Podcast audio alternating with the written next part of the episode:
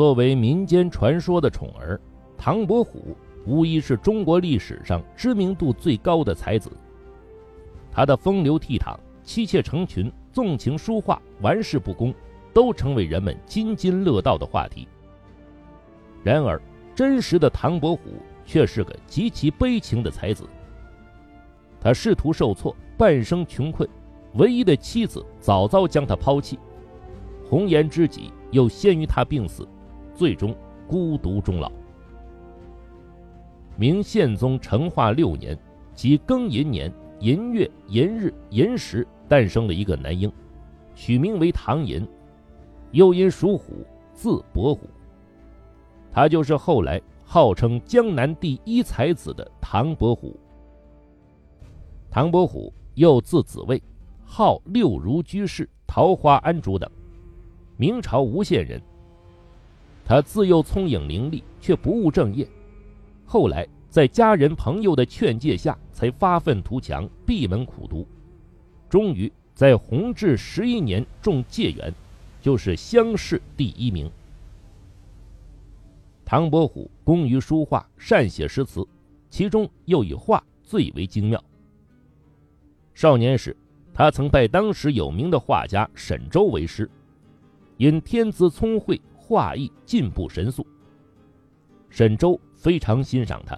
多次夸赞他的才华，然而唐伯虎却因此而自鸣得意，不再虚心学画。有一次，沈周与唐伯虎一起吃饭，让唐伯虎去关一下屋中的窗户。唐伯虎伸手去关，才发现这竟是沈周老师的一幅画，他大为惊叹，顿时感到惭愧无比，自此摒弃浮躁，勤奋学画。后来。他终于超越了自己的老师，成为一代名家。有传说称，曾有一位书生拿着唐伯虎画的对虾图过桥，一不小心将画掉到水中，画上的对虾居然爬了出来，又落到水里。另有一户人家墙壁上挂着唐伯虎画的一幅竹枝图，竹枝上趴着一只纺织娘。到了晚上。家里人听见虫鸣的声音，找了半天才发现是画上的纺织娘在叫。这两个传说固然玄虚，却反映了唐伯虎的画生动逼真、出神入化。唐伯虎一生好酒，常常用自己手绘的扇子换酒钱。一次，他在西湖边的一家酒肆喝酒，结账时发现囊中空空。这时，迎面走来一位富商，唐伯虎便想将扇子卖给他换酒钱。富商拿起唐伯虎的扇子，看到上面没有提款，便鄙夷地说：“画的乱七八糟，分明是无名小辈所作，分文不值。”偏巧一位书生经过，看到扇子，拍案叫绝。又见唐伯虎气度不凡，便恭敬地问。阁下莫非就是江南第一才子唐伯虎？在座的酒客听见后，无不惊喜万分，纷纷出高价要购买唐伯虎的扇子。那位富商也连连赔礼道歉，要以千金换一扇。最终，唐伯虎仅让书生付了酒钱，便把扇子送给他了。唐伯虎的诗独具风格。常常以俗语白话入诗，通俗有趣。有一次，众多秀才向唐伯虎求诗，唐伯虎不紧不慢地喝下一杯酒，写了一上两个字，又喝了一杯，添上又一上三个字。秀才们纷纷嘲笑地说：“这也叫诗吗？”唐伯虎不动声色，提笔挥就。一上一上又一上，一上上到高山上，举头红日白云低，四海五湖皆一望。写完就执笔出门，秀才们目瞪口呆，心服口服。讲述唐伯虎才情的趣闻很多，大多出自野史和小说。明末小说家冯梦龙所作的。唐介元一笑姻缘风靡一时，使唐伯虎风流倜傥的才子形象家喻户晓。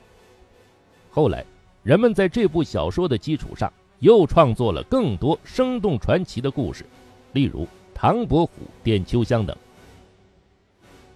唐伯虎点秋香》是有关唐伯虎流传最广的一个传说，讲的是唐伯虎看上无锡华太师府上的丫鬟秋香，最终与他结成良缘的故事。据考证，历史上确有秋香其人，但不是在太师府上。而是在金陵青楼。秋香本名林奴儿，字金兰，号秋香，是金陵青楼里有名的才女，琴棋书画无一不通。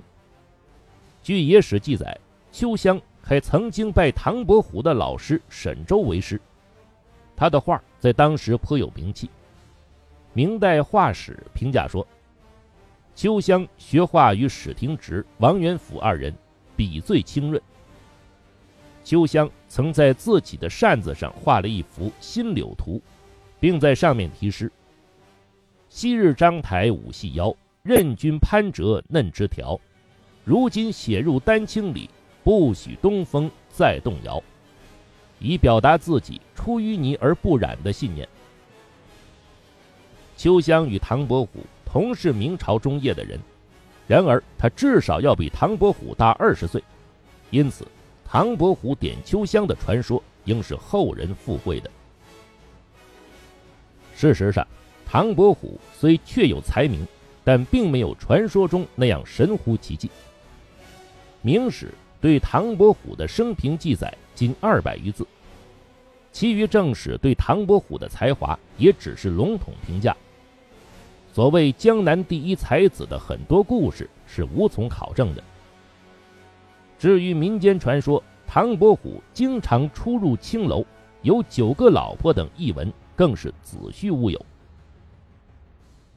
真实的唐伯虎出生于一个商人家庭，父母对其期望很高，因而他从小就苦读四书五经、史书典籍，没过上几天逍遥生活。十六岁时，他考秀才，高中第一名，在苏州城名噪一时。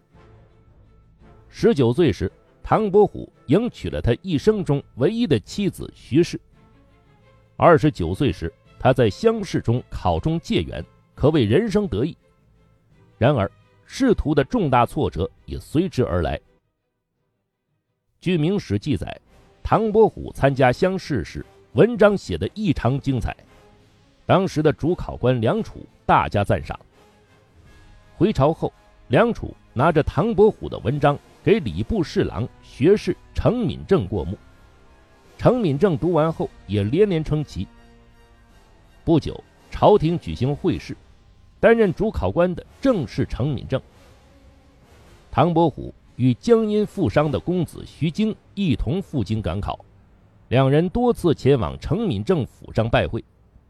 然而，徐经心术不正，趁机贿赂程敏正府上的家童。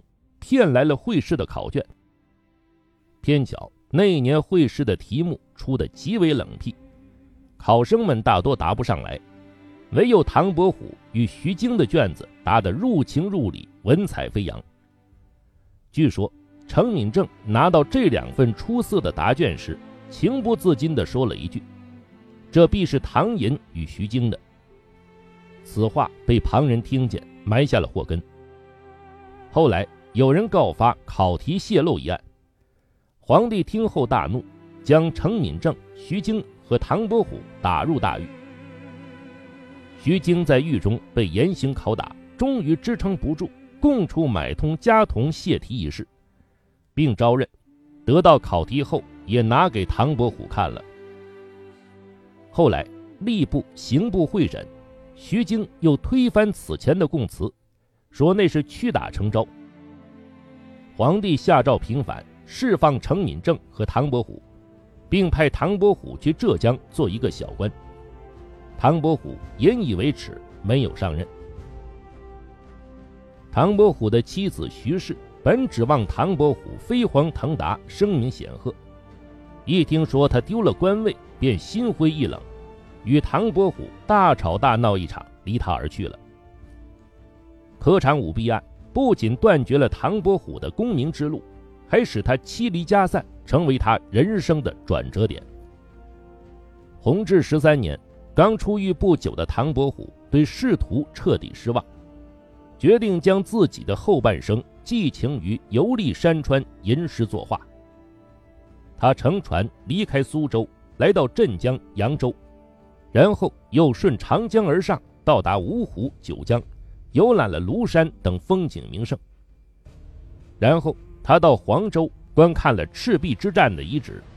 又去湖南游览了岳阳楼、洞庭湖等地。此后还辗转到过福建、浙江、安徽等地。这次周游名山大川，共花费了九个月的时间。唐寅将各地美景收入眼中，为他的后半生作画积累了丰富的素材。正德九年，明宗室宁王朱宸濠以重金延请唐伯虎到南昌为其效力。宁王的慧眼识才，唤起了唐伯虎心中仅有的一点政治理想。思虑再三之后，唐伯虎决定接受邀请。然而，令他没有想到的是，宁王请他的用意并不在于他的才华，而是在为谋反篡位招兵买马。陷入了政治漩涡的唐伯虎十分苦闷，无奈之下，他只好装疯卖傻，躲避杀身之祸。后来，宁王见他举止疯癫，便放他回到故里。再次回到苏州后，唐伯虎没有谋生之路，只好靠售卖字画为生。凭借才子之名，唐伯虎的字画大多能卖个好价钱，久而久之，也就存下了一些积蓄。三十六岁时，唐伯虎用这些积蓄，在苏州城北一处依山傍水的地方。建了一座桃花坞。桃花坞其实只有几间茅屋，却景色宜人，幽静清雅。唐伯虎为其取名为桃花庵，自号桃花庵主。唐伯虎有名的《桃花庵歌》就作于此。桃花坞里桃花庵，桃花庵下桃花仙，桃花仙人种桃树，又摘桃花换酒钱。别人笑我太疯癫，我笑他人看不穿。唐伯虎还常邀请好友祝允明、文征明等来桃花庵小叙，对酒当歌，吟诗作赋。那段生活虽清贫，却也洒脱，是唐伯虎后半生过得最惬意的一段时光。据野史记载，唐伯虎后半生曾经遇到一位红颜知己，名叫沈九娘。沈九娘在唐伯虎穷困潦倒的时候出现，陪他共同患难，一度让唐伯虎萌生了续弦的念头。然而不幸的是，沈九娘早早病死，令唐伯虎悲痛不已。后来，人们依据沈九娘的名字，竟杜撰出唐伯虎有九房妻妾，这纯属无稽之谈了。十朝风雨苦昏迷。八口妻奴并告急，信是老天真系我，无人来买汕头诗。唐伯虎晚年的这首诗，用凄凉的笔调描绘出他穷困潦倒的生活。自仕途失意后，唐伯虎经常借酒消愁，喝得酩酊大醉。他常说，自己虽无李白之才，却能深切体会李白醉酒的乐趣。酗酒。使唐伯虎的身体愈发多病，又因病无法常常作画，生活越来越拮据，只能靠好朋友祝允明、文征明等人借钱过活。晚年的唐伯虎没有了凌云壮志，没有了感情寄托，甚至连基本的生活都无法维持。悲情的人生际遇使他的思想日渐消沉，陷入了人生价值的空无。于是他开始笃信佛教，希望从禅学中找到精神的归宿，并从中参悟了不少人生道理。